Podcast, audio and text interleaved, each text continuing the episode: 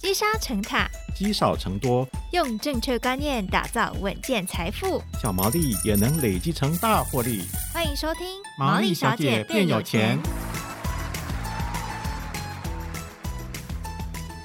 Hello，大家好，欢迎收听《毛利小姐变有钱》，我是佩服，我是笑瑜。哦，相信这个很多的听众啊，都是股市的投资人啊。相较以往我妈妈那个年代，大家都是打电话给营业员进行下单嘛。可是现在呢，哦，买股票其实大部分人应该都是改成电子下单的啦。对，但是你知道吗？因为在数位发展浪潮之下，其实金融业者的数位化服务发展呢，已经相当的成熟了。嗯，还有很多很多元而且个人化的服务，甚至说呢，当我们谈到财富管理的时候，透过专业的金融公司，投资人都越来越能够体会到说，哇，这个数位金融的便利性还有必要性。是，甚至呢，它是一个适用于全年龄，或是能够将个或是诈骗的风险都降到最低的最方便的利器。没错，讲到财富管理，我相信之前呢有定时收听毛利小姐变有钱的听众啊，都知道我们的好朋友凯基证券，在过去几季甚至几集当中呢，真的为我们带来了很多非常专业的见解跟观点哦。所以今天呢，我们再次邀请到国内历史悠久，而且市占率数一数二的凯基证券，来跟我们分享国内数位金融的发展，以及金融业者他们在数位化上面所做的努力。最重要的是呢，凯基证券可以怎么样协助我们投资人做好财富管理呢？没错，现在就让我们来欢迎凯基证券电子商务部的资深协理郑家庆 Daniel 来到节目当中跟大家分享。欢迎 Daniel。你好，佩服，笑语，各位听众，大家好。首先，我想先请教一下，我发现其实近几年来，哦，凯基证券，或者是各家的金融业者，其实都非常推行所谓的数位化哦。那根据凯基证券的观察，以数据的角度来讲，这个金融服务数位化最重要的精神，以及最想要解决客户的痛点是什么呢？协理。那我想，其实不管是手机还是呃行动的一个上网装置啊，已经变成我们人体另外一个不可或缺的器官嘛。是，所以你不觉得现在如果说不能上网，然后你就会觉得很焦虑？我觉得在孤岛了啊。对，就在孤岛就被孤立了。对，然后其实你如果说你如果不能上网，其实你连买车票。那你你连生活上的一些东西其实都不能做，是。那其实这个事情也反映在理财这件事情上。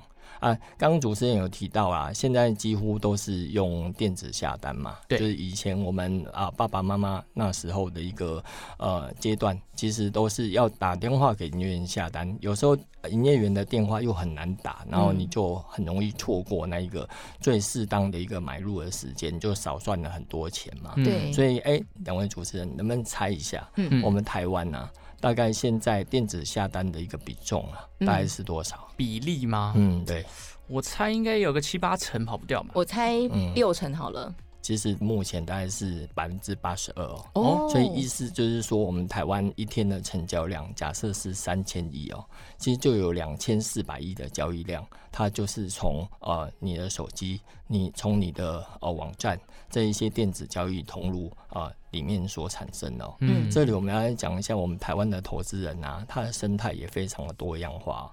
我我们就是，其实我们跟银行跟人寿在做这数位金融服务啊，其实有很大的一个不同点哦。像比如说郭台铭用的网络银行的 APP，嗯，其实哦、呃、跟我用的其实是一样，只不过它金额是我的一百倍而已，对？那可是我们证券商啊，我们面对的一个挑战啊，其实也是我们的机会啊，就是我们的这一个呃数位服务的管道啊，其实我们面对的客户其实真的是光谱的。啊、呃，两极全部全光谱其实都有。嗯，我们光谱的最左边就是所谓的小资的客户，小资的客户就是刚毕业的社会新鲜人，他可能就是能投资的金额也不高，他要的其实就是很方便、很便利，打开手机、打开 APP，他自己就偶尔下个单。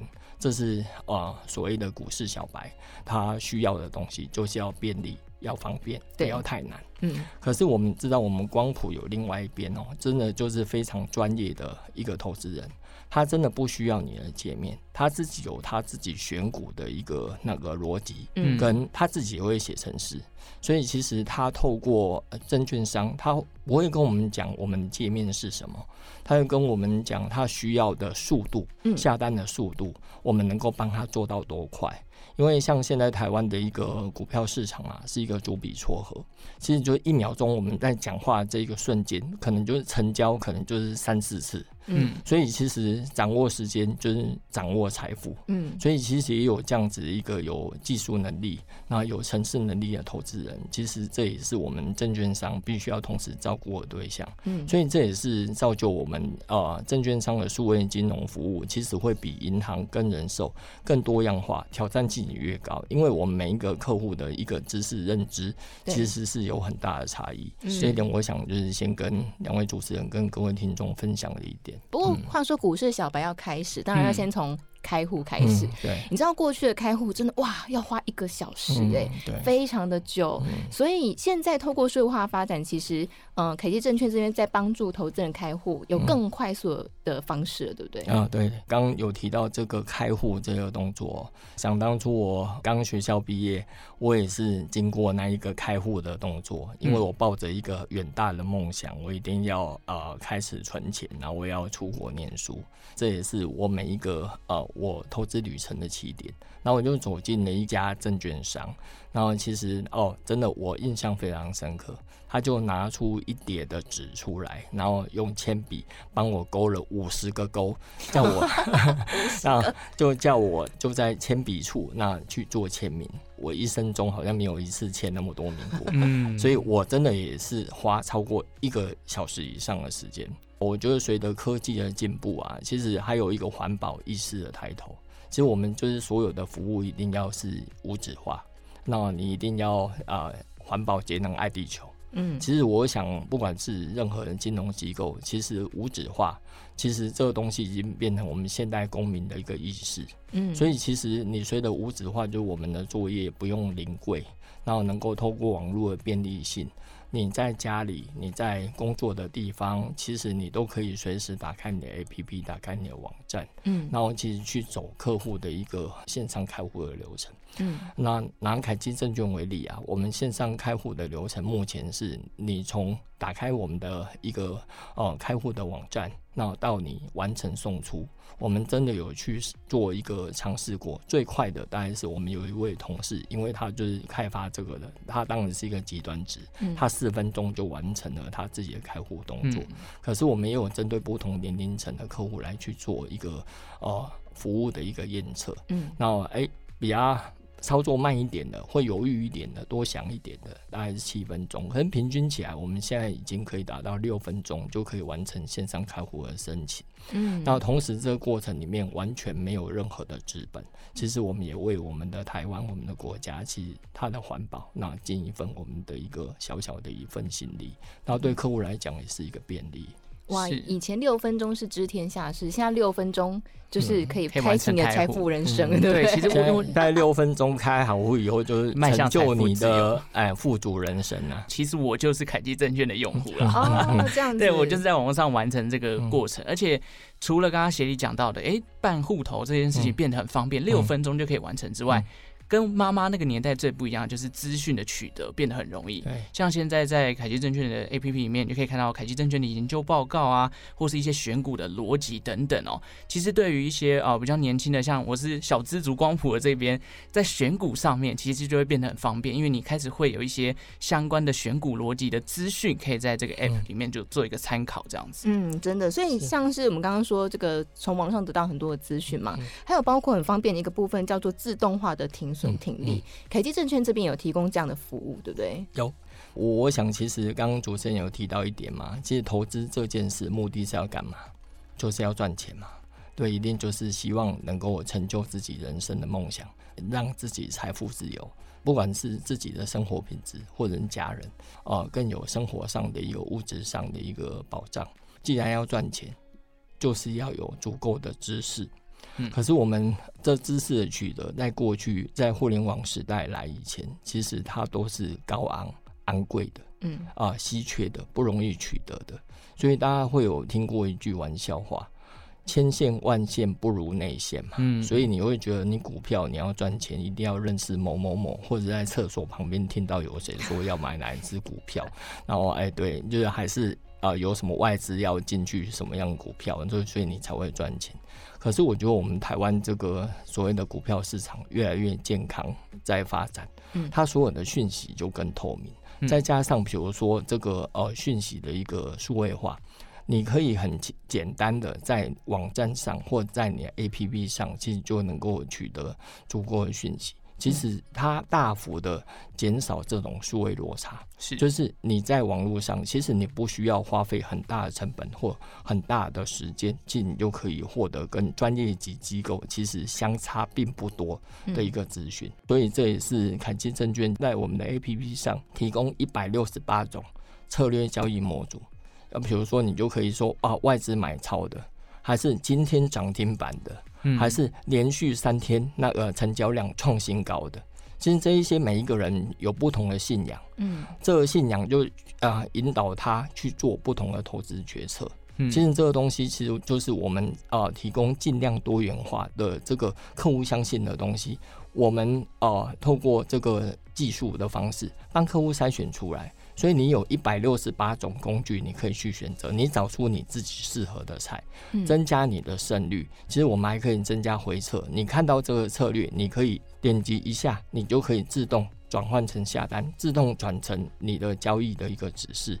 市场上其实你可以回应这个市场去赚到你要的钱。所以这就我们常讲的一句话，其实科技啊，其实它就是让以前呃的一个贵宾级的服务。它就可以普及到一般的小资的客人，嗯，所以让小资也有大户级的服务。我觉得真的要非常感谢金融科技跟所谓的技术的持续的进步，让我们的交易成本有效的降低。嗯。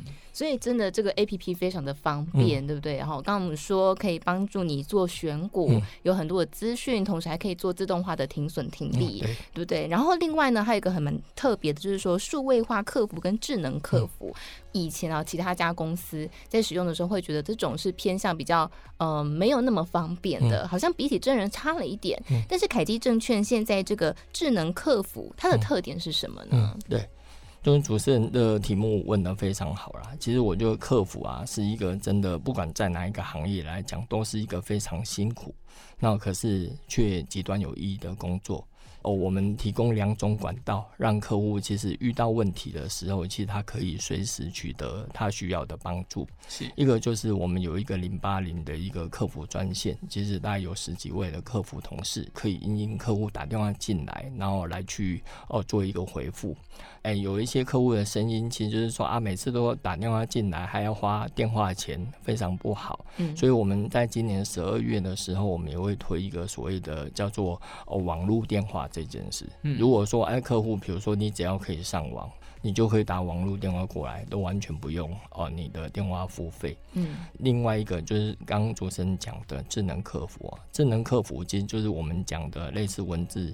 机器人这样子的东西，它就是把我们客服专员累积十几年的一个服务的经验，他把他脑袋里面的客户常问的问题，跟可以解决客户问题的这个解答，我们把它建立一个知识库，然后用图文的方式，甚至还影片的方式，呃，类似我们网络开箱的这种方法，你可以看着影片或看着图，一步一步跟着做，让客户自己解决他自己的问题。啊、呃，像现在很多年轻的同事嘛，或或年轻的那那客户，其实他们都有一个打电话或接电话的障碍，就是听到电话声响，其实他就会内心很害怕。我真的有亲眼看到啊、呃，年轻的同事，他们坐在前后面，然后其实他们是不打电话也不讲话的，可是他们全去传来或用。这种聊天软体在做交流，对啊，佩服坐我旁边，他都用传来，他都不跟我讲话。对，因为我心我心理学上有一个电话恐惧症，我就是那个我就是那个患者，就是我很怕电话响起来，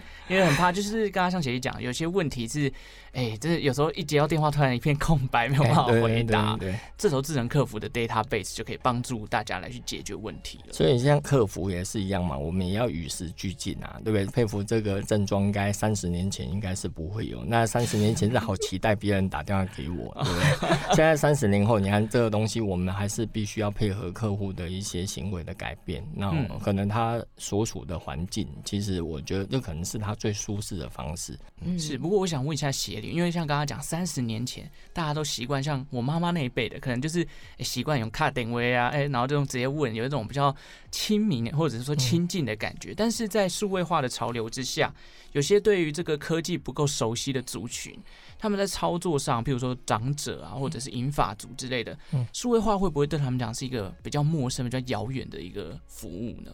我在证券这个行业已经服务大概二十多年的时间哦，常常都会问到这件事，嗯，就是请问那年纪大的客人，他真的会用电子下单吗？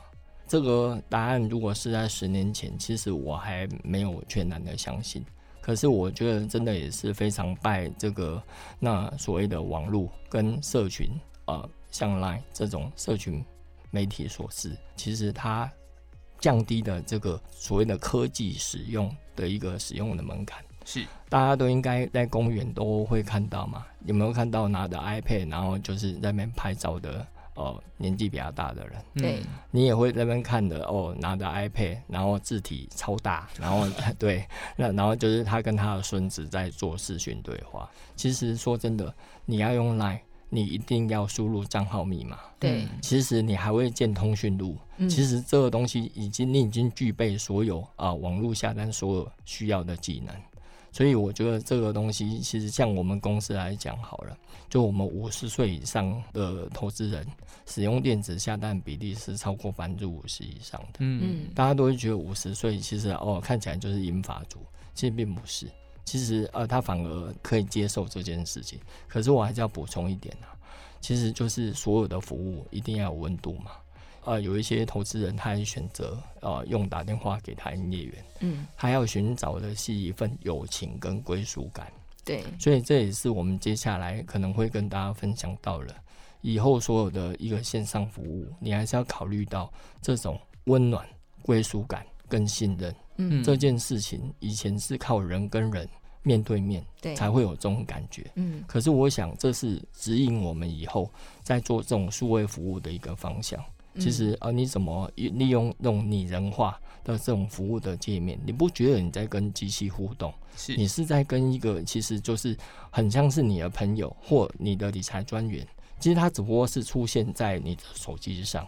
其实我相信，这是我们以后一定每一家金融机构都一定会去做到的事。这也是客户所需要的一个服务的品质嘛。嗯，真的，这是信任是蛮重要的一件事情，特别是在资讯安全上面啦。嗯、因为现在这个骇客的这个事件非常多嘛，或是诈骗的事件很多，嗯、所以当然投资人对于这个要把自己的一些资料交出去，都会觉得很担忧。但是凯基证券在这个部分其实做了非常多的努力，嗯、然后也在培养客户的这个资讯安全的意识，可不可以？跟大家分享一下凯基证券做了哪些事情呢？嗯，在这里还是先跟各位听众分享一下。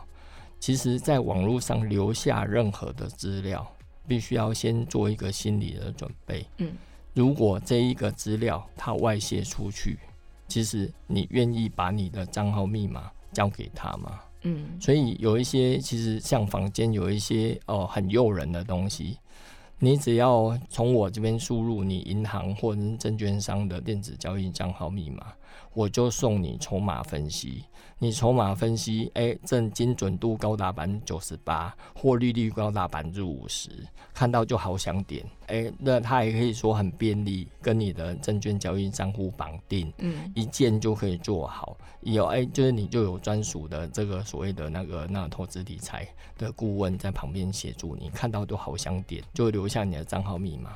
可是这是非常危险的行为哦。对，像去年年底的时候，我们这个呃证券业即发生哦、呃、同业发生一些很大的一些呃资讯安全的危机。嗯，就是哦、呃，你透过外面的一个厂商，你把你的交易账号密码交给他，可是他却用你的账号跟密码帮你登进去你的证券交易账号，把你股票卖掉，或者是帮你买股票。嗯，把股票卖掉，钱还在你的户头上，没有问题嘛？对，这还好。